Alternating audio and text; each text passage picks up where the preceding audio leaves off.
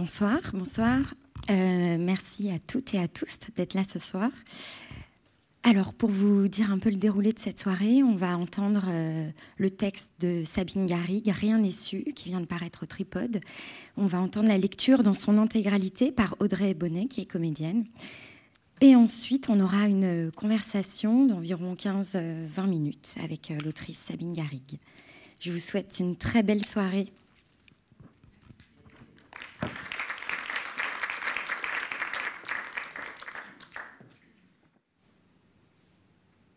Il y a cette balle qui traverse ton front, puis ton corps qui monte comme au bûcher.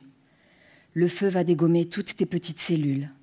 Cette peau douce, cette taille si fine, cette robe verte à couleurs, à fleurs, qui soulignait ta féminité. Tu portes les bottines que ton père m'avait offertes peu de temps avant que je nous quitte. Des bottines en bois et cuir brut. Ça brûlera bien. J'ai imaginé mille fois ces chaussures se consumer. Ce soir, c'est ta peau que je vois partir en cendres. Libérée d'ici. Tu es libérée d'ici, et moi, je cherche la corde pour te rejoindre. Chaque seconde, depuis que tu es monté chercher ta libération sur ce bûcher. Croulant sous les roses, déposées une par une par des cœurs brisés, se mouvant de droite à gauche pour te signifier que tu partais avec cette charge d'amour.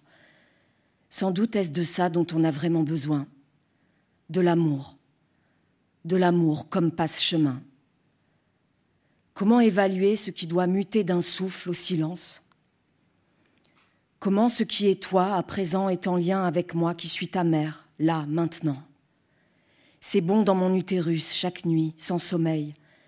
Cet utérus qui passe de rien à surchauffe, des stigmates à jamais de ta poussée en moi, de ton assemblage en moi, de ton sang qui s'installe en toi, dans moi, de tes réseaux de vie qui se préparent à cette traversée dont on ignore en ces moments d'insouciance et de joie ce qu'elle a d'éphémère, d'aléatoire, de rien, de tout. Tout parce que je sens la force de la vie depuis que tu as pris le chemin du bûcher. J'ai envie de bouffer chaque seconde, de chercher frénétiquement le secret de ceci, cette force dans la faim. La force quand ça s'arrête, tout ça quand on croit que ça s'arrête, mais que ça ne fait qu'ouvrir une fenêtre, que ça ne fait que commencer. Commencer quoi? Rien n'est su, rien n'est connu, rien n'est, mais tout est si évident. Tout résonne d'un tempo si différent, si vivant, si vibrant. C'est joyeux. C'est une lecture des couleurs qui se fait au-delà de nos sens. On dirait que le cœur a pris la main, qu'il dirige la barque, et tant mieux. Parce que dès qu'on laisse la tête reprendre les rênes, c'est l'apocalypse, explosion, sang, cris, nuit de guerre dans Paris.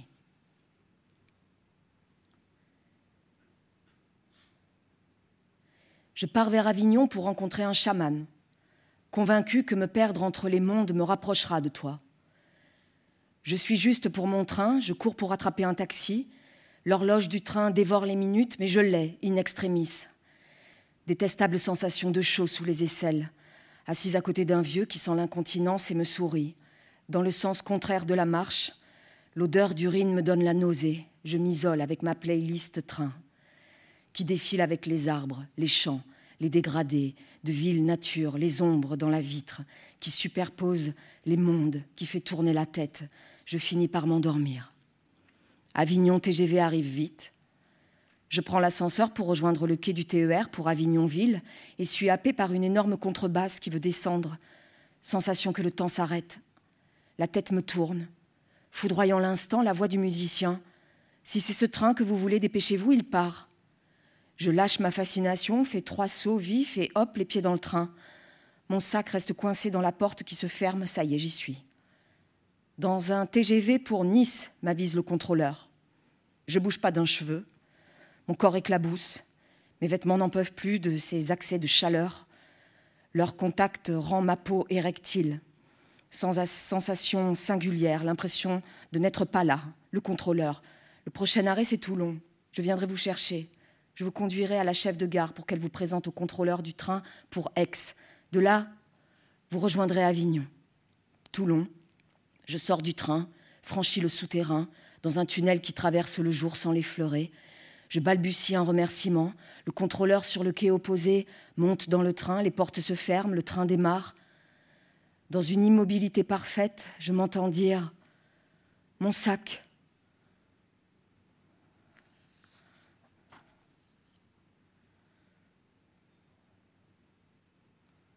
Je suis sans substance, une âme enivrée qui surfe d'un monde à l'autre, des morts aux vivants. Un matin dans mon lit, je sens la chaleur du chat de la voisine près de mes pieds sur la couette. Dans le même instant, je l'entends miauler dans la cour, gratter à ma porte pour entrer chez moi. Qu'est-ce que le réel? Petite, je voyais à travers la vitre de la voiture le ciel étoilé. Cette immensité me terrifiait. Mes yeux scrutaient les volets clos aux maisons des villages que nous traversions. Ces humains endormis ne pouvaient rien pour moi. Notre faculté d'agir sur nos vies me semblait vaine. Aujourd'hui, j'observe tout en décalage, de loin. J'interroge, je questionne, je me dissous, infiniment petit, infiniment grand. Je pars. Et ici, j'y suis plus. Où est ma place? J'en ai une. Il y a des êtres qui ne font que passer. Ma Susan. Et moi, je suis là à rien foutre. Je pourrais être en lutte, aboyer ma rage sous la lune de la République, avec toutes les mères de la place de mai, militer, servir à quelque chose. Je suis là à cultiver le calme, à brûler ma hargne en silence. Mais pour l'instant, à part tenter de me glisser entre les feuilles du temps, l'illusion se fait bien sentir. Combien de temps ça va durer? Cette succession de jours, ces tentatives quotidiennes de faire un truc, faire un truc, oui, pour pas passer complètement à côté au cas où il y aurait quelque chose à comprendre, quelque chose à construire. Parfois, j'arrive à y croire, c'est concret, j'arrive à y prendre du plaisir. Mais dans la seconde qui suit, je fais le grand écart et c'est toujours l'abstraction de l'autre côté. Envoler toutes mes velléités de joie, de construction, de prise avec le monde, de liens serrés avec les autres, avec l'autre. Le monde est une illusion passagère. Vas-y, tente d'avancer petit pas par petit pas. Mais si tu arrives à te hisser entre les lignes, entre les pages, dans les interstices du temps, là peut-être, il peut y avoir de la beauté. C'est toi qui disais ça beauté. Dans ta bouche, dans tes dents, dans tes lèvres, ça sonnait bien.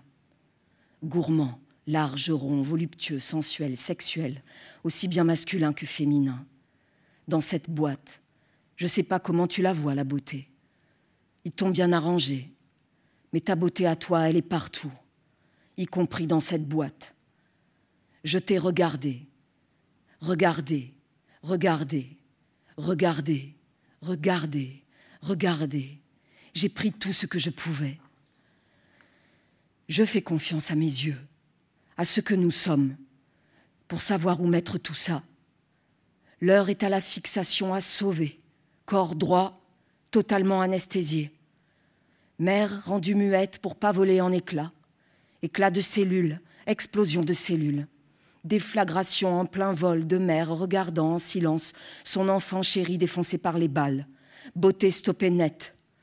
Allongée là, dans la pièce froide de l'Institut médico-légal, Institut médico-légal, Institut médico-légal, je regarde, je regarde, je regarde, je fixe ton beau visage. Oui, beau, ta beauté ne s'efface pas. À ce moment, à l'Institut médico-légal, la mère, moi, sait qu'on va changer toutes les données. Plus rien ne va se lire comme avant il va falloir faire avec avant pour ceux d'avant. Il va falloir faire avec après pour toi et moi. Et le grand écart entre les vivants et les morts va être une gymnastique de chaque instant. Parfois, l'anesthésie se lève. Ça fait mal, comme une voiture qui avance et freine, brutalement, puis repart, s'élance et refreine violemment.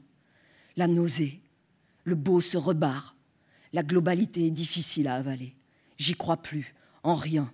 Je tâche pour mon fils, oui j'ai un fils, de créer des concepts de vie, avec une force que certains trouvent étonnante. Elle muse cette force. Comment échapper à la vie? Comment continuer? Par le beau, ça passe. Par le beau, ça passe. Je sais que le beau reste même dans la merde. Je vais aller me coucher, glisser dans le rêve, prendre des forces, et demain peut-être, je tiendrai la rampe. Je le veux, j'irai au bout, je regarderai à droite, à gauche, en haut, en bas, au dedans, au dehors. J'écouterai, je lècherai, je sentirai. Ce soir, je serai allé chercher la vie dans un bar, rentrer avec un homme pris dans un bar pour qu'il me gicle la, la vie, aller chercher cette force-là dans l'énergie du corps inconnu et muet d'un homme et me laisser choir sur ses draps, sur mes draps. Non. Retrouver au contraire la mémoire, le beau, des repères immuables. C'est ça la rampe. Mon sac de gosse plein de l'odeur du cyprès, la pousse verte qui s'extirpe avec grâce du tas de fumier, l'aigle qui plane d'un vallon à l'autre, sans un coup d'aile, la beauté silencieuse qui se cache, qui s'offre parfois, si j'accepte de déposer les armes.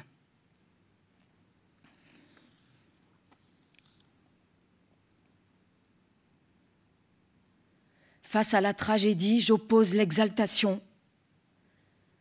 Face à l'horreur, la joie. Face au cri, la béatitude. Et ce mal de tête, cette densité dans ma tête qui résonne comme si elle voulait sortir de cet espace étroit, une cheminée vers le haut, c'est comme si je m'asphyxiais soudain, comme au sortir de ce musée près de la scène où l'on expose des photos de personnages blessés par la vie. Étrangers résidents, titre l'expo, qui interroge notre manière d'être au monde. Je suffoque, je suffoque, et je foutrai de coups de poing dans la gueule. Une colère sans borne, un truc qui déborde, de trop voir ces photos grises, de trop voir la mort exploitée par l'homme, de trop voir la mort cultivée par l'homme, érigée en art. Cette beauté doit m'aider. Je sors en courant de ce musée de la vie, de ce musée de la mort, J'appelle le cyprès, l'aigle, la pousse verte. Le soleil se couche sur la scène.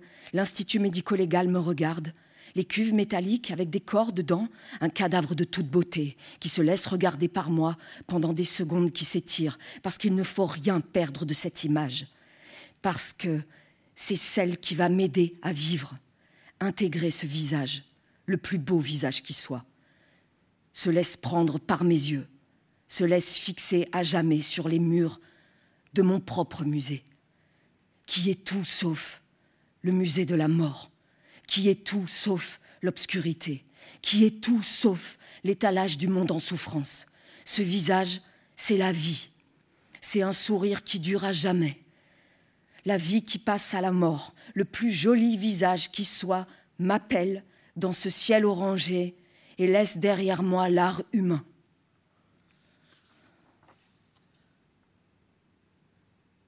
Mes yeux sont pas faits pour pleurer. De toute façon, c'est pas en pleurant que je vais m'en sortir. Voyez ces paupières gonflées, ces cernes pleines de flotte. Ah non, vraiment chialer, c'est pas mon truc. Pourquoi je m'obstine? Chialer comme hier dans le noir de cette salle de ciné, c'était pas bon. J'y ai pas senti un soulagement. Des digues qui lâchent enfin. Des artistes qui pensent une œuvre rien que pour moi pour que je vienne enfin chialer. En vrai, j'ai la trouille, la trouille au ventre. Je fais super gaffe à la musique que j'écoute.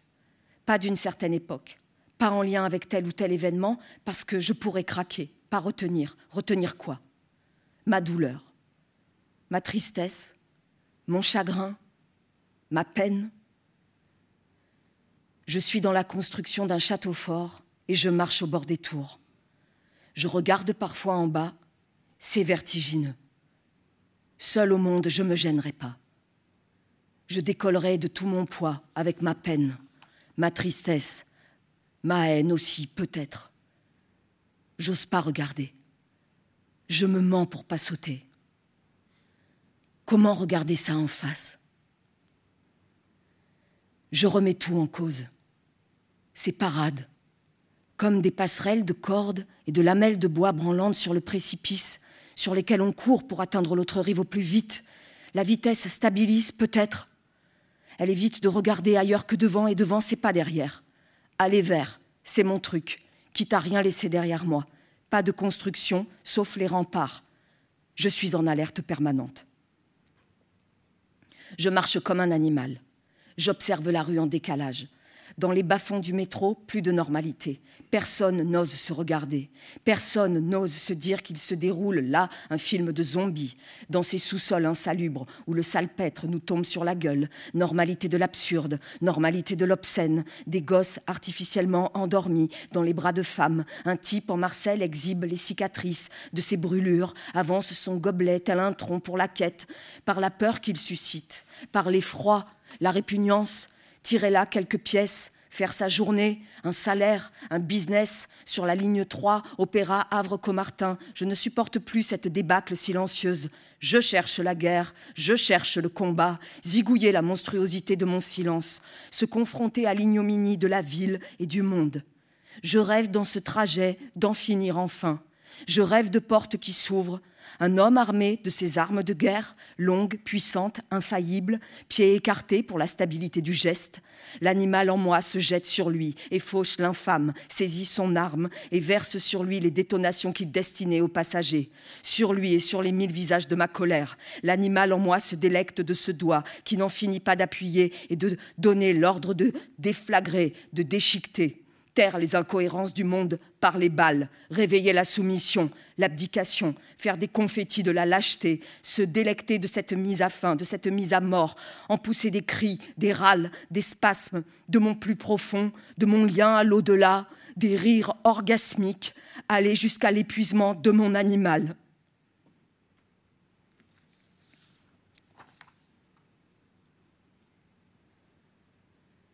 Si je t'ai aimé, où ai-je rangé mes images de toi? Les mêmes reviennent en boucle.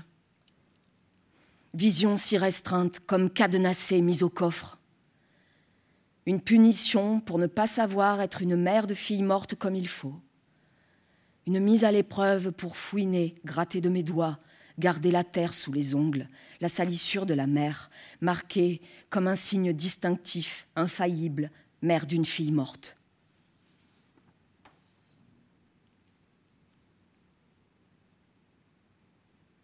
La marche de Coltès. Ce texte qui t'a tant bouleversé. Héroïne à qui l'on rase la tête pour l'humilier. Tu découvres ces mots à la Sorbonne début 2015, ils te labourent l'âme. Je suis en Inde à ce moment. Tu m'envoies un extrait sur l'autre versant de la planète, tant une scène t'ébranle. Au même moment, comme une libération et en dehors de tout contexte, je prends place sur un fauteuil de vieux sky rouge défoncé. J'abandonne ma tête à un barbier indien. Les hommes me scrutent, dubitatifs, amusés. Je laisse mes cheveux tomber au sol sous l'avancée de la lame à l'ancienne. J'ôte les peaux superficielles inutiles, les couches douloureuses infiltrées, ancestrales. Cette libération te parvient comme un drame, en résonance totale avec la pièce de Coltès que tu ne digères pas. Ta mère, à l'autre bout du monde, dans un ashram, étudiant la philosophie du yoga, autant dire une secte à tant de kilomètres, se laisse prendre dans des filets inconnus. Ce que je vis comme une délivrance, tu le reçois comme un asservissement, comme le symbole extrême de la femme soumise, humiliée, dénaturée dans sa féminité. Je me virilise au milieu du barbier indien et des clients exclusivement masculins, ahuris. C'est la force que je cherche au milieu de ces hommes musulmans. Un geste insultant à deux pas de cette mosquée qui affiche interdit aux femmes. Je rechigne ma part féminine pour rugir. Je suis puissante. Je me mélange à vous. Je hais le statut de victime. Il m'annihile. Toi, Susan, tu savais, du haut de tes 21 ans, ce qu'est la puissance de la féminité. Nul besoin d'être homme. Tu as failli ne pas me rejoindre comme prévu de longue date, par rage vis-à-vis de mon geste, par peur d'avoir à regarder cette mère que tu aimais pourtant si fort et qui décidément ne ressemblerait jamais aux autres mamans. Tu es quand même venu avec ton frère, une arrivée en doudoune en plein été à l'aéroport de Goa. Ton frère a ri de mon audace. Tu es resté deux jours sans me parler. Puis, comme par infusion lente, l'Inde est entré par tes yeux, tes oreilles, les pores de ta peau, pour complètement envahir ton cœur. Ton appréhension initiale, ta peur de l'inconnu se sont laissées apprivoiser par les odeurs, les couleurs, les musiques de ce pays. Tu as fini par rire de ma tête adolescente, par prendre part au monde, absolument. Les chiens en meute sur la plage déserte qui t'accompagnaient chaque jour, nos longues promenades en scooter, ton frère seul sur le sien, et toi collé, serré, dans mon dos, posant ta tête en silence tout contre moi pour dire tout ce qui ne pouvait être dit.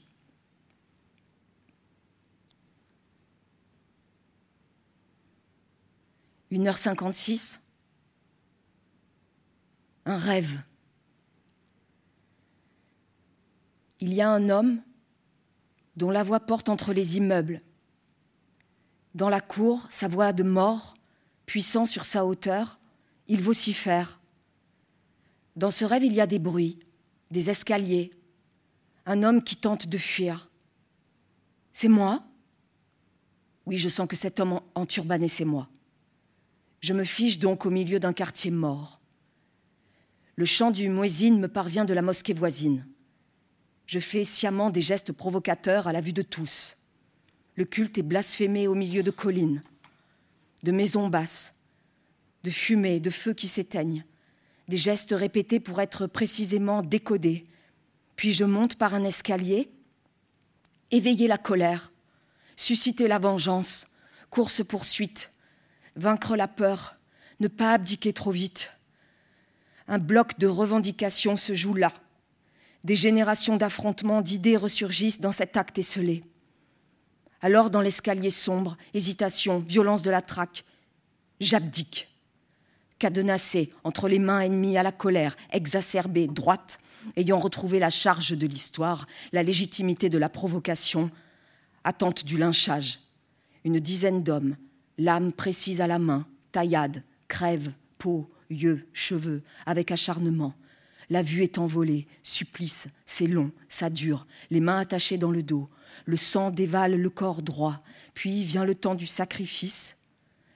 Mais une à une, les lames sont déposées au sol. Un signe venu du dehors donne l'absolution. Gracier je suis gracié. Un bruit, un son, un chant a donné ordre de laisser la vie. Je cherche la signification de ce silence soudain, de cette interruption du châtiment, et entends glisser dans l'oreille par une voix isolée que la vengeance cesse ici par ce chant. Les deux mondes s'entremêlent, comme la corde d'un instrument qui ne cesse de vibrer. Une corde, une veine, qui serait mémoire du passé. Qu'ai-je à voir avec la vengeance, la violence, la mutilation? Pourquoi ce décor de désert m'est si familier? La beauté d'un chant effacerait-elle les empreintes de la folie?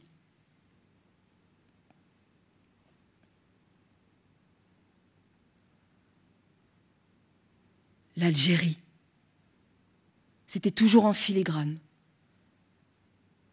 Sa tête ailleurs, sa, rage affichée, sa tristesse et ses silences.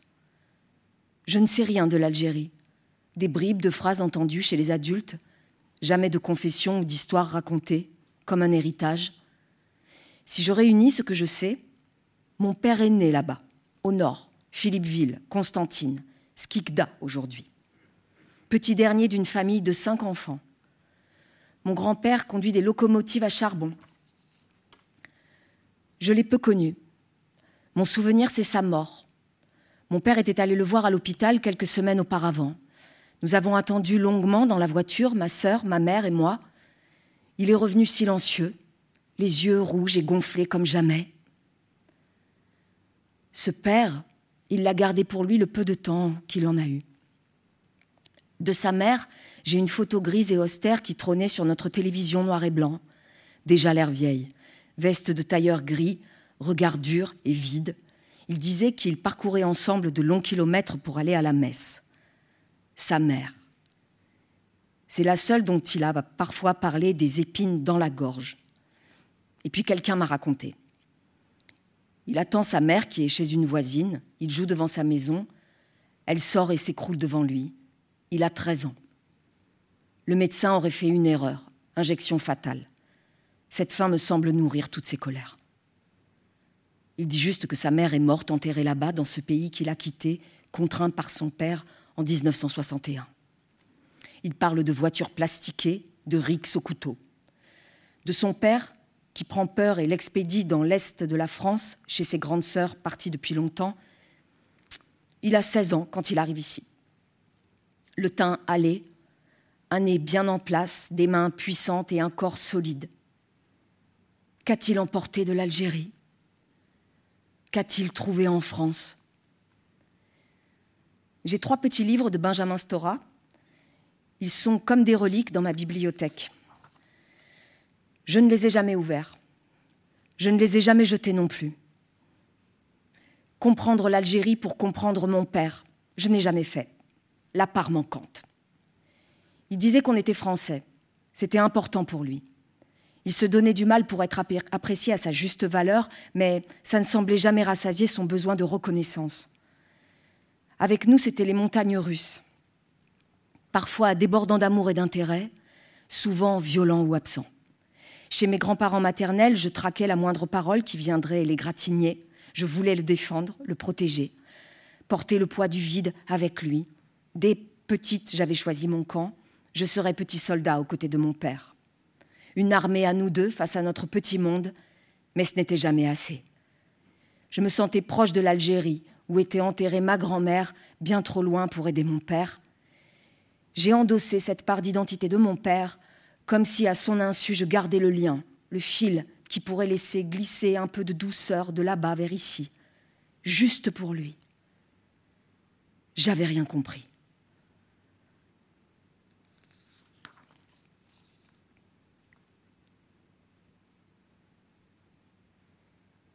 Six ans durant, j'ai fui la réalité. Je me suis méticuleusement tenue à l'abri des infos et autres images concrètes, attentats, terrorisme, Bataclan. Pourtant, quelque chose est venu me chercher dans mon camp de retranchement. Une image qui m'ébranle, un souvenir de 2015. Je croise mon père dans l'allée du crématorium. Suzon vient de monter vers les flammes. Il est secoué par les larmes, des larmes d'enfant qui créent des secousses et déchirent le ventre. Une vague d'une violence inouïe le saisit. Un vent du sud qui traverse la Méditerranée en rafale. L'assassinat de sa petite fille réveille le volcan. Tout ressurgit. La guerre, l'insécurité, l'enfance sacrifiée. Il dit Le crime est signé. Je réponds de ne pas tout mélanger. Il dit Tu ne comprends rien. Ma posture fait voler en éclats le moindre germe en lui de compassion à mon égard. Je ne l'ai plus jamais revu. Il faut que je sache. Qui, comment, pourquoi. Wikipédia. Chronologie des attentats du 13 novembre 2015. En France et de leurs conséquences, la tuerie du Bataclan a causé la mort de 91 personnes, il s'agit de la plus importante tuerie survenue en France depuis la Seconde Guerre mondiale. Les trois terroristes islamistes sont des Français, en partie d'origine algérienne. La détresse de mon père. Je découvre le nom des trois terroristes du Bataclan. Sami Amimour, Foued Mohamed Agad, Ismaël Omar Mostefaï, je regarde leur visage. Je leur trouve plutôt une bonne gueule. Je ne ressens ni colère, ni rage, ni désir de vengeance. C'est le vide absolu à cet endroit. Rien, absolument rien, ni chaud, ni froid. Je cherche des vidéos. Je me dis qu'en voyant leur visage s'animer, leur expression m'attrapera bien quelque part. Pas mieux. Vide, trou, néant. La mère et le père de Sami Amimour parlent de la façon dont tout ceci leur a échappé. Leur enfant leur a glissé des doigts comme une savonnette. Ça se passe ailleurs. La quête. La reconstitution d'un passé qui ne passe pas. J'ai sorti mes trois petits bouquins de la bibliothèque. D'après Benjamin Stora, la guerre d'Algérie, c'est plus de sept ans de conflit d'une cruauté terrible, division des Algériens et des Français, des Algériens entre eux, des Français entre eux, capitalisme, colonialisme, massacre silencieux, torture, démesure, rébellion, hommes niés, exode forcé. Alors ma colère envers les puissants de ce monde est-elle trop binaire, trop simpliste? Les départs en Syrie et les attentats en France, c'est juste une dimension socio-économique? Quelle est leur utopie Planent les mots de mon père dans l'allée du crématorium. Le crime est signé. Je doute. Je serais donc naïve Non. Ces hommes ne sont pas l'Algérie. Et moi, je suis aussi algérienne. Mes cauchemars le disent. Cette violence sourde, le peuple algérien, le peuple français, tous les peuples veulent chanter et danser, aller à des concerts de rock. Dans mes rêves, je ne blasphème pas un culte. Je suis le peuple musulman tout entier. Un chant vient suspendre les mutilations, un chant qui dit Cessez. Le duel s'arrête en moi.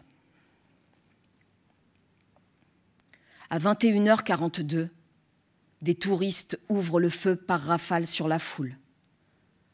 Alors que le groupe de rock Eagles of Death Metal interprète un chant, Kiss the Devil.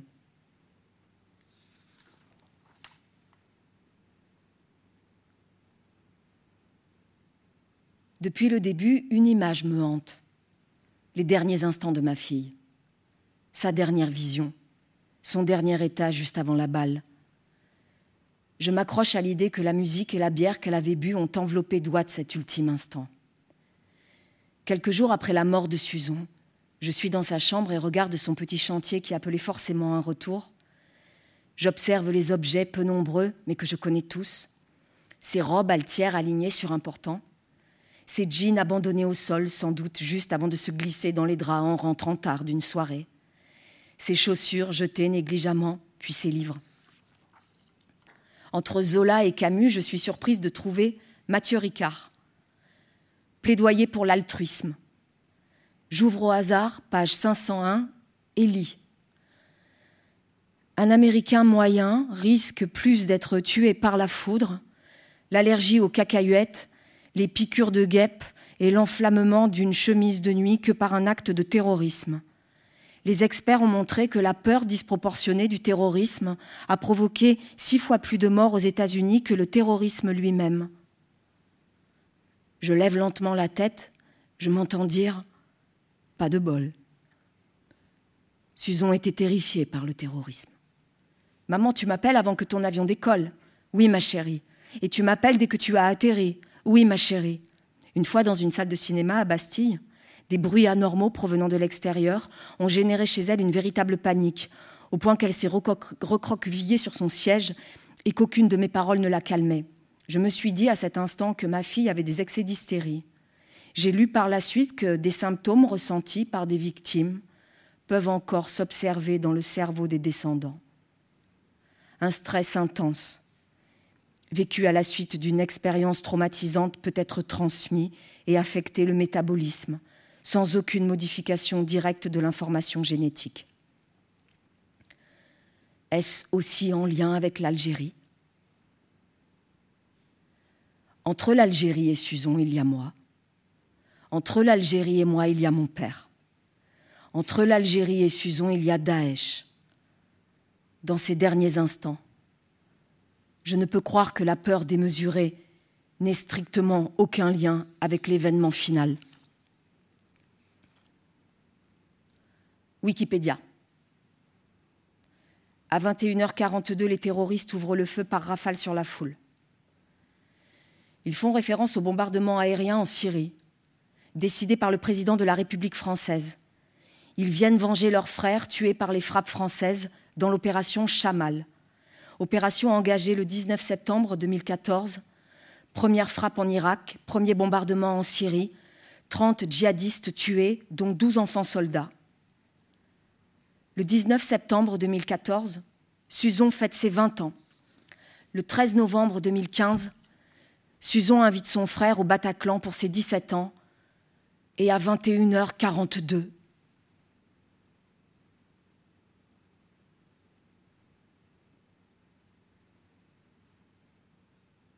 il y a aussi cette brève. Des ventes d'armes au top, les ventes d'armes dans le monde ont enfin retrouvé leur niveau de la guerre froide. Chars, bombes, missiles, avions de chasse s'importent et s'exportent de nouveau à gogo, plus, plus 8,4% pour la seule période 2012-2016. Voilà qui requinque le moral. Qui achète? L'Inde, pas au mieux avec ses voisins, Pakistan ou encore Bangladesh. L'Arabie saoudite aussi qui largue ses bombes, ou plutôt les nôtres, sur le Yémen, et puis la Chine, l'ex-petite armée qui monte, qui monte, qui vend les États-Unis, la Russie et la France.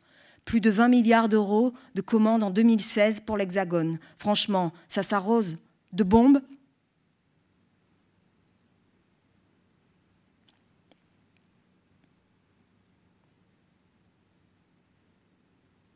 Mon fils a demandé à parler, comme un cri, libérer sa parole. Il a tout gardé pour lui. De la réalité des derniers instants de sa sœur, dépositaire de ce secret. Nous protégeons son père et moi, des images. Ses nuits sont pleines de ces derniers instants. Il a demandé à parler à quelqu'un, sinon il allait faire une connerie. J'ai pas demandé pour la connerie, j'ai pas osé. J'ai préféré que ça reste au fond du coffre. Les pensées influenceraient la matière. Vous y croyez, ça, vous, que les pensées influencent la matière? C'est pas anodin cette question. Elle me hante. En rentrant d'Inde à l'été 2015, après six mois de yoga et méditation à haute dose, j'avais la sensation de m'être lavé des tensions d'avant. J'avais déposé si souvent mon corps sur ce sol chaud que je me sentais en vie en permanence, comme un entraînement extrême qui réunit le corps et le mental dans tous les instants ça pose, ça ancre. Visiblement, cet état devait être perceptible pour qui me connaissait. Une amie m'a confié Tu as l'air tellement forte qu'on dirait que s'il t'arrivait quelque chose, s'il arrivait quelque chose à tes enfants, tu saurais affronter. J'ai répondu à cette confidence. Elle aurait dû me clouer tant elle n'avait aucun sens, mais j'ai répondu. J'ai répondu à cette putain d'affirmation. Oui, alors je renouvelle mon interrogation. Les paroles influencent-elles la matière? En rentrant d'Inde à l'été 2015, je, ne voulais pas rester à Paris. Je proposais à Suzon de repartir avec moi, faire un break dans ses études et s'offrir cette vie douce dans cette campagne indienne à l'abri du bruit des villes. Son frère nous aurait accompagnés, c'était certain, mais elle avait ses études à la Sorbonne et la magie indienne s'était peu à peu dissoute. Tout mon être était là-bas et tout en moi criait ça. Je ne voulais pas rester à Paris. Mais je suis mère avant tout.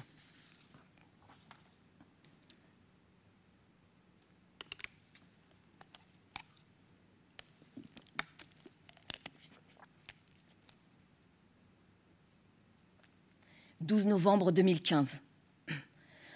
On a passé un très bon moment dans mon bar de quartier à l'allure vieillotte chaleureuse. Des moments doux, improvisés, comme une urgence à tout investir, à rien laisser fade. Je ne sais plus très bien ce qu'on s'est dit ce jour-là à cette table. Les mots disparaissent déjà. Le son de sa voix n'est plus si net. Mais son visage reste. Je l'ai tant fixé. Je l'ai accompagné au métro Charonne. Je l'ai embrassé, comme toujours, au moment de la laisser partir. Je l'ai retenu comme une urgence, comme un mouvement qui me doublait de l'intérieur, qui jaillissait pour rien louper de cet instant, qui pouvait s'étirer encore un peu. Viens là, toi, que je t'embrasse encore, c'est dingue comme je t'aime, comme je t'aime. Maman En me souriant avec ce visage doux, elle s'est engouffrée dans la descente du métro. Je l'ai regardée jusqu'à ce qu'elle disparaisse. Le 8 février 1962, station de métro Charonne, ce même métro, où dans un autre temps, 20 000 manifestants pacifiques marchent contre le danger fasciste et les attentats de l'OAS, où on retire huit cadavres morts sous les matraques de la police de Papon.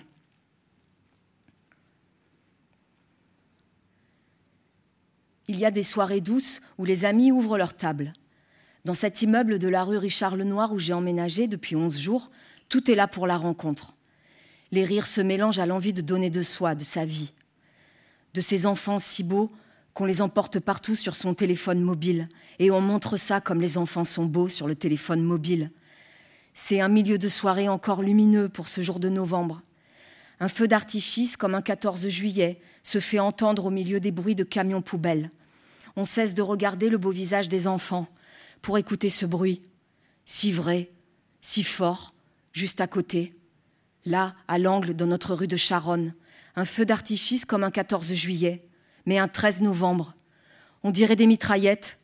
La phrase déclenche un éclat de rire général. On ferme la fenêtre. Dehors ne nous concerne pas. Retour sur mes petits si beaux. Je viens de les avoir au téléphone. Ils sont ensemble à un concert. Ils prennent un verre en attendant que la fête commence. Je vois ton doux visage, tes cheveux longs, tes cheveux bruns, marquent comme des rivières. La chaleur met des gouttelettes sur ta peau. Tu dors près de moi, sur ce matelas, à même le sol, dans ce petit studio avignonnais que nous avons trouvé en dernière minute, cette envie de passer quelques jours toutes les deux à Avignon, profiter du festival et profiter de nous pendant qu'il est encore temps. Tu viens d'emménager avec ta meilleure amie, Margot, ton amie de naissance, ton amie d'enfance, ton amie des jours de début de femme, ton amie de littérature, ton ami d'envie de bouffer le monde et d'en profiter en prenant ton temps, tout ton temps. Mais là, on est toutes les deux à Avignon, et tu dors dans ce lit à même le sol avec moi, ta mère. Trois semaines de vacances partagées encore, à 22 ans, 21 ans, 20 ans, je ne sais déjà plus. Des petits cafés à répétition sur des places de village, des déambulations main dans la main, tes regards dépités de me voir si peu encline à construire et ranger ma vie dignement comme toutes les mamans de 47 ans, 48 ans, 49 ans, je ne sais déjà plus. Des éclats de rire sur ton si beau visage, tes confessions sur cet amour qui te fait chavirer depuis ton adolescence, cet amour interdit qui décuple votre attraction, cet amour interdit qui décuple votre répulsion, un amour qui vrille le ventre, un amour vrai, goûté, pris à la vie, pris à la mort. Tu dors près de moi et je savoure cette proximité. Être mère, est à peu près ce que je fais de mieux, je crois. Pas de connaissances particulières, juste se laisser être et aimer. Tu dors sur ce matelas à même le sol, dans ce petit studio avignonnais, et je vais te regarder jusqu'à sombrer. Rue Richard Lenoir. Sur mon téléphone mobile, un numéro inconnu déchire le visage de ma puce. Je ne réponds pas. Je retrouve le beau visage, puis un autre numéro inconnu qui foudroie. Je me raidis et décroche. Maman, t'es assise Maman, assieds-toi.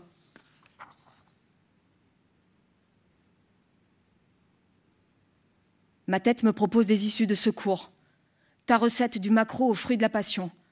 On était parti tôt au marché avec ton frère, choisir les macros avec soin, comme le faisait ton père, regarder l'œil, toujours vérifier le regard vif du poisson, quelque chose de récent à nous dire, un truc de la mer qui resterait dans son regard. Si c'est pas là, c'est pas bon. Changer de macro. Et la robe aussi, la robe d'écaille bien brillante qui garde la lumière du soleil attrapée lors des derniers frôlements de l'eau. Là, tu prends trois macros que tu vas passer des heures à préparer. De l'amour dans cette lenteur-là des heures d'amour distillées dans cette préparation pour moi, ta mère, heureuse. Tiens, je l'ai la recette, de ta main écrite. Je cours dans la rue Richard Lenoir. Je cours sans rien voir. Je cours à côté de mon corps. Je n'entends rien. Je vois juste la lumière de la nuit, orangée. Je cours vers là-bas pour vous prendre tous les deux dans mes bras et rentrer à la maison. Puis j'arrête de courir parce que je suis calme. Puis ça me reprend. Je cours à nouveau. Vite, je vais vers vous. Propulser, c'est la seule chose à faire. Aller vers vous. Une fois que vous serez dans mes bras, on avisera. Je ne me souviens de rien. Maman, t'es assise? Maman, assieds-toi. Si. Juste, appelle papa. Le reste, je ne sais plus. Je n'ai jamais su. Ça n'a pas franchi mon cerveau. Un bouclier qui ne m'a plus quitté jusqu'à aujourd'hui m'a empêché d'entendre le reste. Je cours. Je crois jusqu'à la place Voltaire. Mes amis sont derrière moi, elles ne me lâchent pas. Un taxi? Oui, un taxi. Il dit qu'on ne peut pas, que c'est impossible d'aller par là. Je suis muette. Elles réussissent à le convaincre. Puis il démarre. Puisqu'il démarre jusqu'à l'angle du boulevard Voltaire, et du boulevard Richard Lenoir. Impossible d'aller plus loin. Paysage de guerre dans Paris cette nuit-là. Je sors du taxi et cours vers vous, mes trésors. On m'arrête, un flic en civil. Impossible d'aller plus loin. C'est dangereux, madame. L'assaut va être donné. La guerre. Par saccade, je cours vers vous. Je suis retenu par des bras inconnus, des questions, un journaliste. Si j'ai quelqu'un par là que je veux rejoindre, je suis calme. Puis je cours vers vous, des bras à nouveau. Madame, j'ai soif, ma bouche est un désert. Le café à l'angle emplit les chaises, ils ne donneront pas d'eau. Chacun pour soi, à ce moment d'incompréhension totale. Le paysage, l'ambiance ne ressemble à rien de connu. Des chars dans les rues de Paris, de la fumée, des bras, mais plus de mains au bout, plus de jambes non plus, même pas un gouffre dans la poitrine. Rien, plus rien. Ça vit plus rien. Ça laisse aller, ça se dissout. Spectatrice du chaos du monde, des chars arrivent en ligne, de gauche à droite sur mon écran. Je regarde un film, je n'y suis pas. Puis par moments, je cours, suis arrêté. Après, là, je ne sais plus. La mécanique humaine est un bijou de perfection. Mon grand-père disait Le cosmos et nous, on est réglé comme de l'horlogerie suisse. Alors même avant de s'envoler, il avait confiance. J'ai confiance. Maman, je viens déjeuner avec vous. Génial, chérie, viens. Mais maman, quelle mère es-tu? Tu valides que je sèche littérature anglaise? Et comment, ma chérie, que je valide? Je valide tous les moments que tu passes avec moi tous les moments volés aux emplois du temps frénétiques de nos vies. Maman, j'avais mon téléphone sur moi en fait. Je croyais qu'il était resté là-bas, que je l'avais laissé par terre, là-bas. Je suis chez une dame à côté, dans la rue, Myriam, elle prend soin de nous. On est nombreux. J'appelle le numéro d'urgence, occupé. Maman, je suis à la caserne des pompiers à côté, de la maison. Vers fait d'herbe. Non, ne viens pas. Ils veulent pas. Ils peuvent pas gérer plus de monde. J'appelle le numéro d'urgence occupé. Maman, je n'ai plus de batterie. Il nous emmène dans une caserne en dehors de Paris. Non, tu ne peux pas venir. J'appelle le numéro d'urgence. Occupé. Maman, je suis à l'hôpital Georges Pompidou. Je te laisse là. C'est mon tour. Après, je saute sur un vélib et je te rejoins. J'appelle le numéro d'urgence. Occupé. Madame, je suis médecin à Pompidou. Je viens de voir votre fils. Il est très choqué. Il s'est mis en tête de vous rejoindre en Vélib. C'est impossible. Vous vous sentez d'appeler le 15 pour qu'il vienne vous chercher Dites que c'est moi qui vous le demande. Dites que c'est moi qui le demande. J'appelle le 15. Venez me chercher. Je dois aller retrouver mon fils à l'hôpital Pompidou. Mais on ne peut pas, madame. Prenez un taxi. Mais je sais pas, moi. On m'a dit de vous dire de venir me chercher. Ne bougez pas, madame. Ça va aller. On arrive. J'appelle le numéro d'urgence. Occupé. Madame, ça va aller. Vous avez fait une crise, ça va aller. On va vous mettre cette camisole, tout ira bien, vous verrez. Je crois que j'ai même pas éclaté de rire. Je crois que j'ai même pas fondu en larmes. Ils m'ont pas mis la camisole, traversée de Paris sous les pimpons. C'est loin l'hôpital Georges Pompidou sous les pimpons. On ne pourrait pas faire ça en silence. Oui, un peu de silence.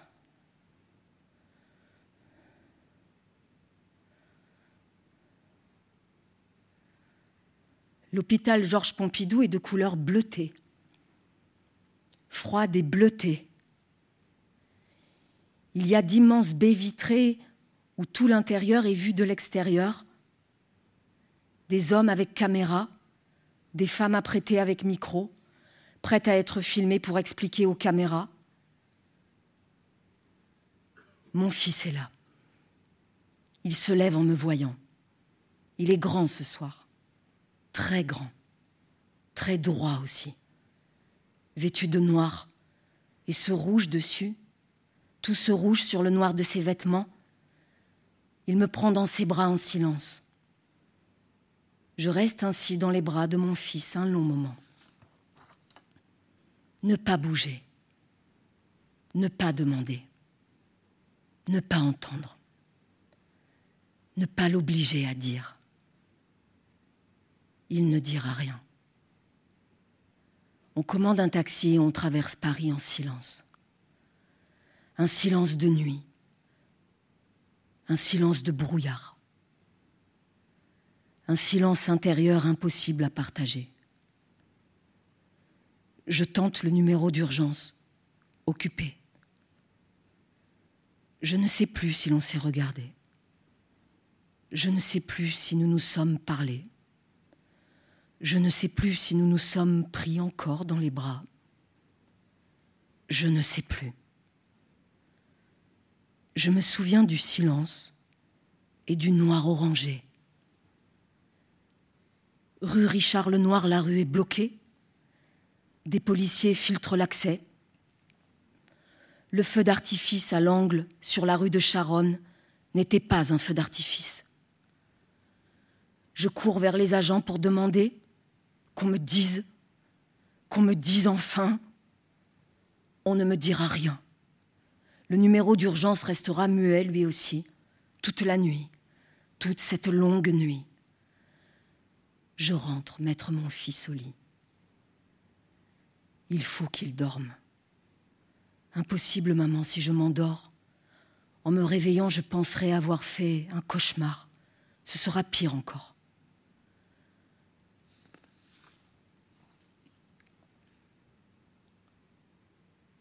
Je veille sur ton frère cette nuit-là. Je suis anormalement calme, totalement anesthésiée en fait. Je m'éloigne régulièrement pour tenter le numéro d'urgence, occupé. Vers six heures, une voix me répond. Je fais enfin savoir où tu es. Mon sang se répartit à nouveau dans tout mon corps. Je vais bondir et venir te prendre je prononce ton nom. Ne quittez pas, madame, nous avons un souci informatique. Notre liste n'est pas à jour, je ne la trouve pas. Rappelez-nous dans une heure. Mon sang se barre de nouveau. Je m'avachis sur le lit, dans la pénombre de mon appartement. Je regarde dormir ton frère. Des mots me reviennent, des mots que je ne veux pas entendre, des mots de Paul. Mais maman, je suis sûre. À 7 heures, je rappelle le numéro d'urgence. Ils ne répondent pas. Ils ne répondent pas. Ils ne répondent pas. Je ne tiens plus. Je glisse dans l'oreille de Paul que je reviens, qu'il dorme. Je cours dans la rue. Je fonce sur une femme flic. Je lui hurle dessus que je veux savoir où est ma fille. Je veux savoir où elle est. Je veux qu'on me réponde. Je veux qu'on me dise. Elle ne sait pas, elle est désolée de ne pouvoir m'aider. Allez au commissariat du 11e, ils sauront, c'est sûr. Un homme sort d'un immeuble pour faire pisser son chien. Vous inquiétez pas, madame, on oublie, ça passe, tout passe. Suzon venait de prendre son appartement. Un événement joyeux avec son lot de légèreté. Un matelas informe à monter à deux en plein mois de juillet. Sixième étage par des escaliers qui sentent dans une ascension hélicoïdale sans fin, des arrêts pour rire, s'engueuler, redresser, planifier, s'encourager, rager, hurler, y arriver. Quelques jours ensemble chez toi, de retour d'un long séjour en Inde, avec tes assiettes neuves, tes draps, tes serviettes de toilette, tes livres, tes fringues, tes chaussures au milieu de ta chambre. Rien que des talons pour tes fesses cranéo, l'odeur de ta cigarette, car arrête, Moon, je suis chez moi, des temps de rien affalé dans ton petit canapé, les pieds nus sur la table basse à comparer nos vernis à ongles, et toi à te moquer de mes orteils difformes, et moi du son de ta voix si semblable à la mienne quand tu laisses des messages sur mon répondeur. Le ciel était bleu, un bleu de jour heureux. Je pédalais vite. Mes jambes me portaient, elles ne me lâcheraient pas. Des tours de roue s'enchaînaient rapidement dans un silence inhabituel. Le bleu couvrait le vide de la ville. Je n'ai rien croisé de vivant jusqu'au passage d'Aléry. Des barrières métalliques empêchaient l'accès direct au commissariat. J'ai posé mon vélo au hasard, deux flics armés de mitraillettes m'ont sommé de partir. Le rythme de mon trajet, encore dans les jambes, dans tout le corps, je hurle. Je veux savoir où est ma fille. Je veux qu'on me dise. Il faut me dire. Ils se calment et me font entrer. On ne sait rien, madame. Ils n'ont pas encore évacué tout le monde. Allez à la mairie du 11e. Ils ont ouvert une cellule pour les familles. Ils seront. J'enfourche mon vélo. Mes jambes sont de plus en plus fortes. J'enchaîne les tours de pédale sans rien ressentir. L'anesthésie a gagné le corps. Une force autre s'est emparée de moi. La mairie se détache sur le ciel pur. L'air frais du matin bleu s'engouffre dans ma poitrine sans effort. Je jette mon fidèle cycle sur une grille verte de la place. Je viens chercher ma fille. Une liste longue, un doigt qui glisse. J'ai. Non, madame, votre fille n'est pas sur la liste. Allez directement sur place ils vous diront Ma chérie, tu n'es pas sur la liste. Paul s'est trompé, il dit être sûr. Il ne peut pas être sûr. Il est parti parce qu'il devait, parce que c'est ce qu'il fallait faire. Saisir le moment unique, courir par la porte à un moment stratégique, se jeter dans la rue, sauver sa peau. Mais toi, il ne sait pas, il ne peut pas être sûr. Mon vélo me porte, boulevard Voltaire à nouveau. Hier, sous les lumières de guerre, ce matin, sous un ciel d'espoir. Tu es toujours là au bout de cette rue. J'y suis presque. Les barrières métalliques des rubans de plastique rouge et blanc, une ligne à ne pas franchir, des hommes armés jusqu'aux dents. Je me glisse sans écouter les interdictions qui fusent. Je suis en rage à présent, louve entre les barbelés. Je touche au but. Tu es là, dans ce bâtiment. Ils vont te sortir. Je suis stoppé net par un CRS. Je hurle mon cri de mère. Vous ne pouvez pas passer, madame. Ils n'ont pas encore évacué tout le monde. Allez à l'Institut médico-légal. Ils seront. Ils vous diront, je vais te trouver sur la piste cyclable de l'avenue Le Dru-Rollin, ligne droite jusqu'à la Seine, lumière éblouissante de ce matin de novembre, des journalistes postés là avec les corbeaux, le bâtiment de briques et sur la gauche, d'autres parents, familles, attendent des listes, les listes, les noms, les morts, ceux dont on ne sait rien. Coup de téléphone, c'est Margot. J'ai appelé tous les hôpitaux, elle n'est nulle part. On continue de chercher. On va te trouver, la dame au guichet. Nous n'avons aucune personne du nom de votre fille. Rentrez chez vous. Nous vous rappellerons. Si nous avons du nouveau. Mon père, ton père, ton père vient avec moi. Être là quand Paul va se réveiller. Il ouvre les yeux. Superposition de deux réalités. Plus possible d'échapper. L'homme solide qui me portait hier soir s'écroule enfin en pleurant dans les bras de son père. Je ne l'ai plus jamais vu pleurer après cet instant. À midi, nous sommes tous rue de Charonne, chez ton père. Un représentant d'une cellule ministérielle nous appelle. Il nous informe dès qu'il sait quelque chose. Le temps s'écoule à un rythme inconnu, sans repère. Personne n'ose parler. L'attente prend tout l'espace. Quelques heures plus tard, il nous appelle. Tu n'es toujours sur aucune liste, ma chérie. Je sais, j'ai toujours su qu'on allait sortir du cauchemar. Un truc pareil, c'est pas réel. Ça peut pas m'arriver, pas à moi. Ma vie ne s'inscrit pas dans la tragédie. Tu as été évacué. Ils sont débordés, ils vont nous appeler bientôt pour nous dire de venir te chercher. Mon corps déborde, l'attente est insupportable. Paul me regarde de ce regard que je ne veux pas croiser. Soudain le temps s'arrête. Le même homme. Madame, nous avons retrouvé votre fille.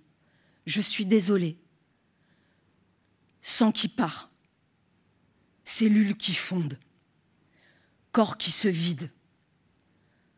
Un autre homme juste après. L'information qui vous a été donnée ne repose sur rien. N'en tenez pas compte. C'est une erreur. Sang qui revient, cellules qui pulsent, corps qui se crispe. Le même homme, cinq minutes plus tard. Désolé, madame, L'information est maintenant vérifiée. Plus de sang, plus de souffle, plus de pensée, que des images en accéléré.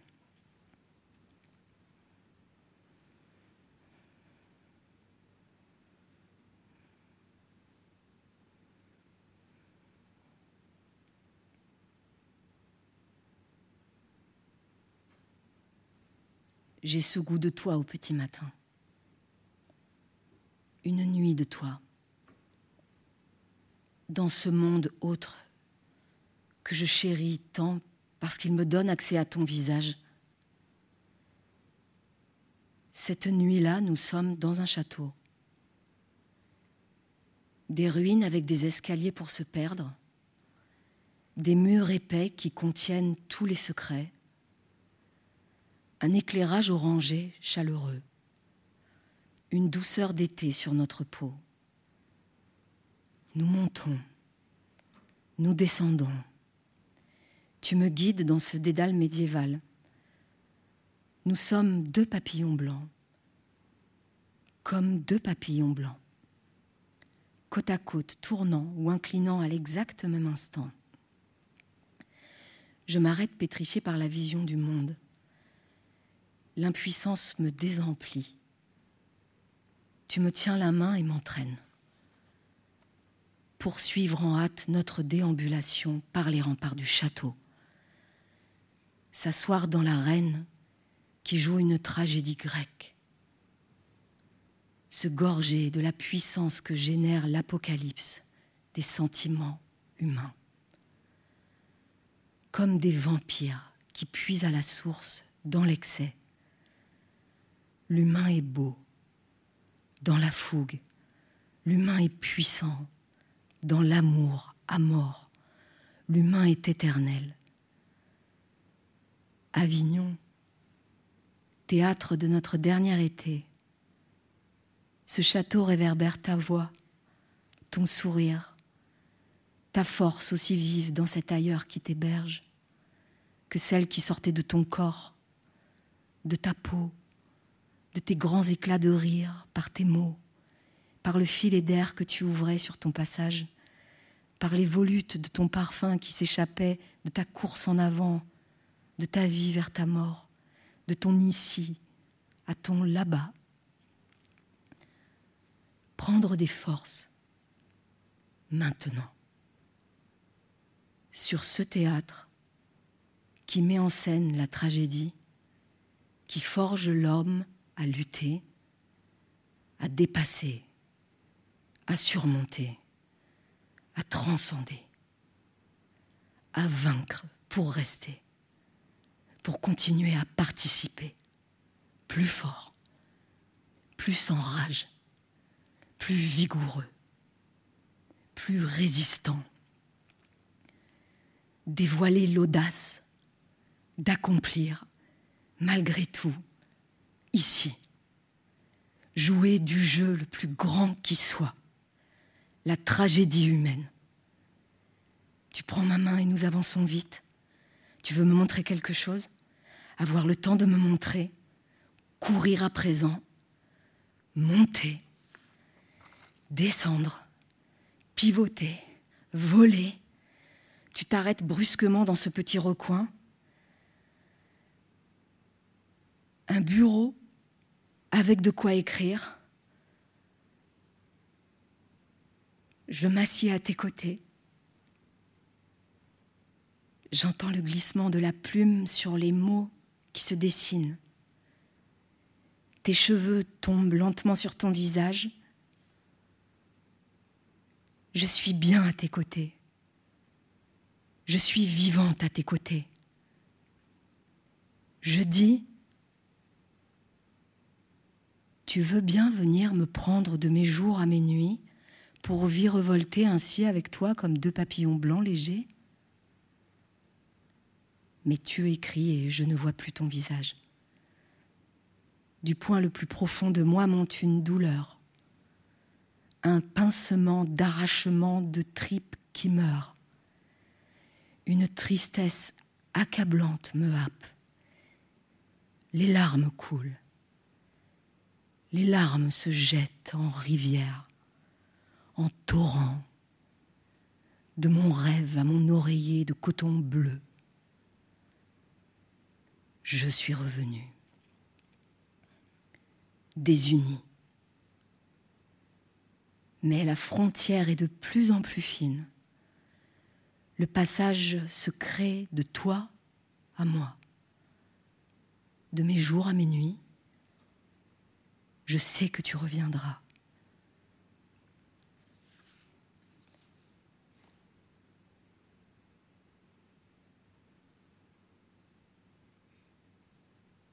Tu entasses tes affaires dans un sac à roulettes pour investir ton logis à toi, la maison de Paul. Je m'éclipse avant ton départ pour pas avoir de mots symboliques à dire. Éviter les émotions tragiques inutiles. Un non-événement apparent. Comme une libération pour nous deux. Je te saoule avec ma vision du monde. Mes trouvailles, mes révélations, mes portes de sortie. J'aimerais que tu retrouves la vitalité de ce gosse de cinq ans qui débarque dans la cuisine, les yeux encore gonflés de sommeil et qui brandit Maman, tu sais, tous les matins de ma vie, je me suis réveillé heureux. Ce blondinet, cheveux bouclés longs, sûr de lui et de l'avenir, qui s'émerveillait du monde de Zelda, qui arpentait fièrement les rues étroites de Montorgueil sur son skateboard. Ce gosse qui bousillait ses doigts sur les cordes de sa guitare à tenter des passages de Paco de Lucia ce rêveur qui plongeait et replongeait avec sa sœur dans les films de Miyazaki, connaissant par cœur les partitions de Joe Isaichi. Je sais que tu interroges ce monde toi aussi, différemment. Tu déconstruis tout, tout le temps. Tout remettre en cause en permanence, ne jamais s'installer, trouver l'inconfort pour pas s'endormir dans les voitures aux entrées des villes, rester libre, laisser germer tout ceci, nos vies, tout ce rien, tout ce temps, pour enfin savourer. Et tu vois, voilà qu'encore, dans mon, immobilité, c'est la vie qui veut jaillir plus que tout, plus que mon mauvais esprit. La vie simple. La mort nourrit la vie. Avant, je ne le savais pas. Maintenant, je le sais la mort comme un cadeau. Si tu cesses de te débattre, si tu acceptes de sauter dans le vide, si tu acceptes l'inconnu, si tu acceptes le pire, tu trouves coûte que coûte des failles de respiration. Ça rend extrêmement curieux, ça pousse à aller chercher les moindres poussières de vie au fond de soi, comme si on était dans une grotte depuis des mois sans rien à manger, en quête des moindres miettes des petits insectes qui nous feraient subsister, la rage de la vie, la puissance de l'envie de vivre, une curiosité sans limite du pourquoi tout ceci, rien qui puisse rester sans raison, un amour de la vie qu'on ignorait. La vie, c'est nous, on ne peut pas s'en extraire. Et la force peut se puiser dans la mort. Alors on se penche sur sa plaie béante, celle qu'on n'a pas encore osé regarder, et c'est elle qu'on va aller lécher. Ce sang qui coule de nous, ce lait maternel que la mort a généré, c'est lui-même qui va nous nourrir au fond de cette grotte.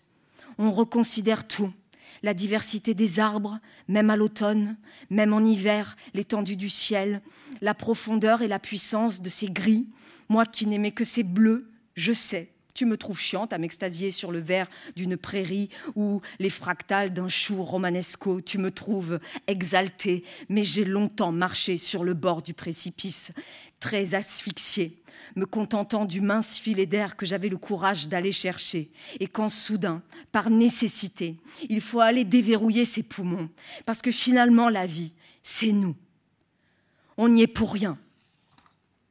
La vie a pris la main il n'y a rien de volé, il n'y a rien d'inéluctable ou de funeste, mais des expériences à faire, une façon d'honorer ta sœur.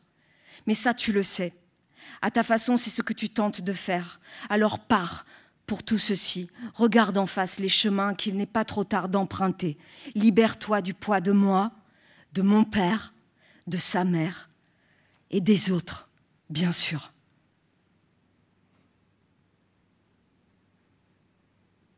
il y aura toujours ces corps laissés là, sur ce sol de cette salle de concert. Susan, ce presque double de toi, qui s'est envolé par la cheminée de ce bâtiment bariolé, emportant cet enfant que tu étais encore un peu, la culpabilité sourde, le poids de la peur que je manifeste dès que tu es loin de moi, la peur qui m'habite quand tu t'envoles toi aussi dans d'autres sphères, la vie n'est-elle faite que de cela? Du poids des choses? Je n'ai rien de mieux à t'offrir. Mais ça me semble une quête juste. Alors,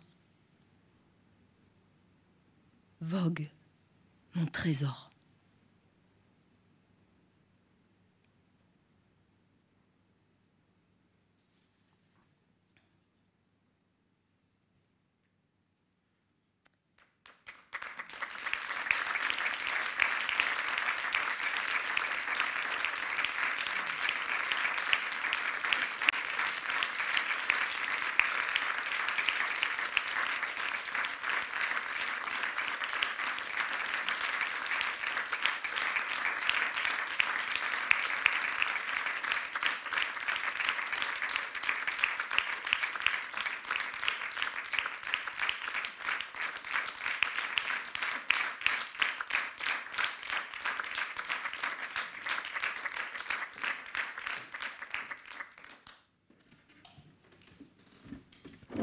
Merci, merci beaucoup euh, Audrey Bonnet pour cette euh, magnifique lecture de Rien n'est su, euh, que j'ai en fait entendu comme pour la première fois. Je, crois que j'ai entendu à quel point ce texte s'adressait à nous. La vie, c'est nous. Et en le lisant plusieurs fois, j'avais j'avais pas eu autant cette impression. Bien sûr, c'est une adresse euh, euh, à votre fille. C'est une magnifique euh, déclaration d'amour à Susan qui est donc disparue le, soir des attentats du Bataclan. C'est une adresse à votre fils Paul qui accompagnait Susan ce soir et qui a survécu. et donc, dans, cette traversée, moi, ce qui m'a ce qui m'a bouleversé, euh, ce, qui, nous a, je pense, euh, toutes et tous bouleversés, c'est, cette humanité, cet amour et cette générosité justement dans cette adresse et, et cet hymne à la puissance de l'envie de vivre, vous dites ça, cette quête de la beauté. Et, euh, je trouve que c'est un texte extraordinairement ouvert qui où rien n'est figé, comme s'il refusait l'immobilité de la mort pour aller vers. Vous dites euh, aller vers, c'est mon truc, ça. Euh, mais, mais peut-être on peut commencer par, euh, si vous pouvez nous dire comment vous avez composé cette traversée avec Audrey Bonnet, je crois, initialement.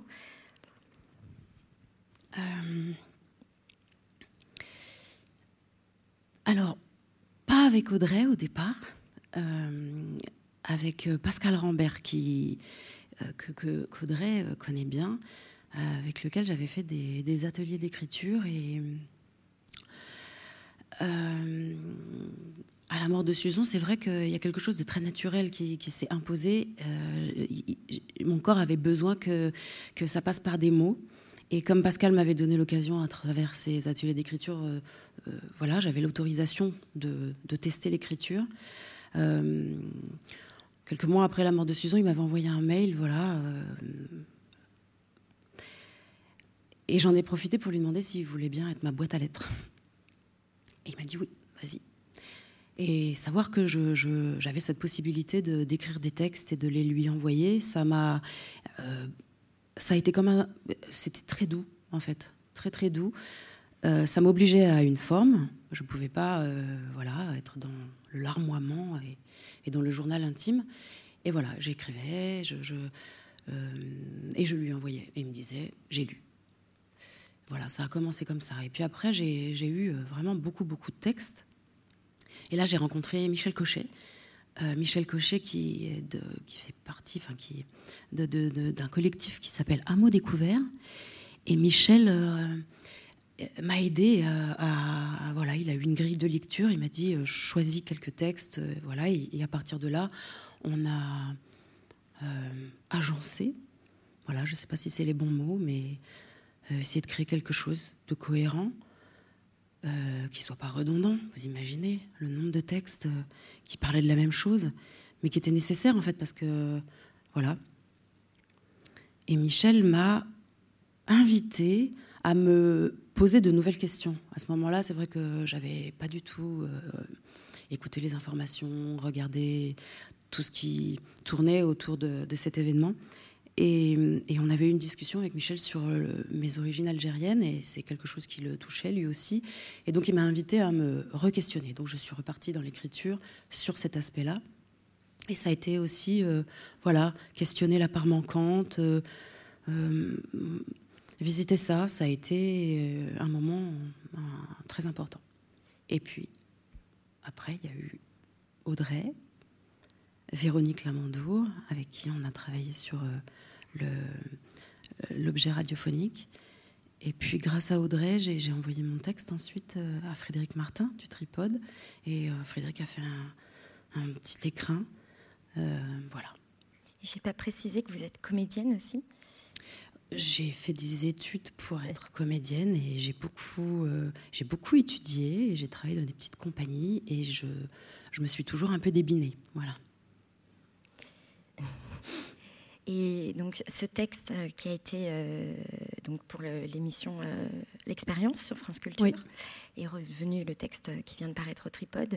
Et, et, dans la composition du texte, en fait, il est divisé en 36 moments, 36 états. Est-ce que vous pouvez nous parler de cette traversée Est-ce que ce sont des interstices C'est marrant parce que bon, comme ça a beaucoup évolué, euh, j'avais pas vraiment en mémoire qu'il y avait 36 euh, moments dans le texte. Et, bon, moi, je suis euh, imprégnée de la philosophie du yoga, et notamment dans les tantras. Il y a les 36 tattvas, qui sont grossièrement des étapes entre l'absolu, la conscience pure, l'énergie pure, et les étapes de manifestation jusqu'à nous, la Terre, les, hommes. Euh, voilà, en gros, c'est euh, macrocosme, microcosme. Et il y a 36 étapes comme ça. Et du coup, je ne sais pas par rapport à ce texte, mais il y a quelque chose comme ça, quand même, de l'ordre de la manifestation. Parce que quelque part, il y a, être vivant avant, il y a l'événement, et être vivant différemment après l'événement. Donc, euh, voilà, il y a, 36 étapes comme ça pour être vivant autrement. Qui fait des allers-retours. Et c'est une journaliste qui disait de votre texte que c'était un mélange d'un chant de deuil et un manuel de survie. Est-ce que c'est y a un peu cette idée d'initiation dans ce texte, de trajectoire euh, qui s'ouvre? Manuel de survie, je ne sais pas. Euh... En tout cas, c'est un, chant de deuil, c'est certain. Et, c'est un texte qui pose euh, beaucoup de questions, j'ai trouvé, à, pas feutrer. Euh, en lisière. Et il y a une question que, je trouve plus insistante que les, que les autres. Et vous commencez le texte avec celle-ci à peu près. C'est celle de l'esthétisation de la mort et de la douleur face à une exposition euh, où vous vous trouvez étranger résident mm. euh, et, et, face à la tragédie, vous opposez l'exaltation, face à l'horreur, la joie. Et, et, donc au spectacle de l'horreur, vous affirmez la beauté du visage de votre fille et vous écrivez qui est tout sauf le musée de la mort, qui est tout sauf l'obscurité, qui est tout sauf l'étalage du monde en souffrance. Ce visage, c'est la vie. Et alors, euh, je me demande comment on, peut-on laisser derrière soi l'art humain, comme vous l'écrivez, et comment on écrit après un tel drame? Est-ce qu'on laisse derrière soi un peu d'écriture?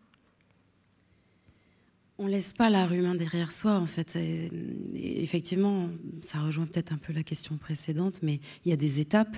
Et donc là, à, ce moment-là, il y avait vraiment beaucoup de colère, parce que moi, je me souviens, avant, je, me roulais dedans un peu. Euh, tout ce qui était tragique, euh, sinistre, euh, les expositions les plus trash, j'adorais ça, en fait. Et à ce moment-là, voir euh, des photos euh, comme ça qui montraient euh, des êtres humains en perdition, c'était insupportable, impossible. C'était violent. Et, et, puis il y avait quelque chose d'un petit peu, je sais pas, je vais dire un truc un peu bourgeois, de venir se repaître. je sais pas si ça se dit ça. Ça marche. Voilà, tranquillement. bon. Donc il y avait de la colère à ce moment-là. Aujourd'hui, c'est plus, c'est, plus, plus forcément vrai, mais du coup, je sors de ce musée, c'était Maison Rouge, donc sur euh, le, canal de la Bastille. Et effectivement, en sortant, euh, sur la gauche, il y a, la Seine et, il y a l'Institut médico-légal. Mais je pense qu'en fait, à ce moment-là, j'avais la vision, je crois, de. Vous savez, le. Euh, comment dire L'inconnu de la Seine.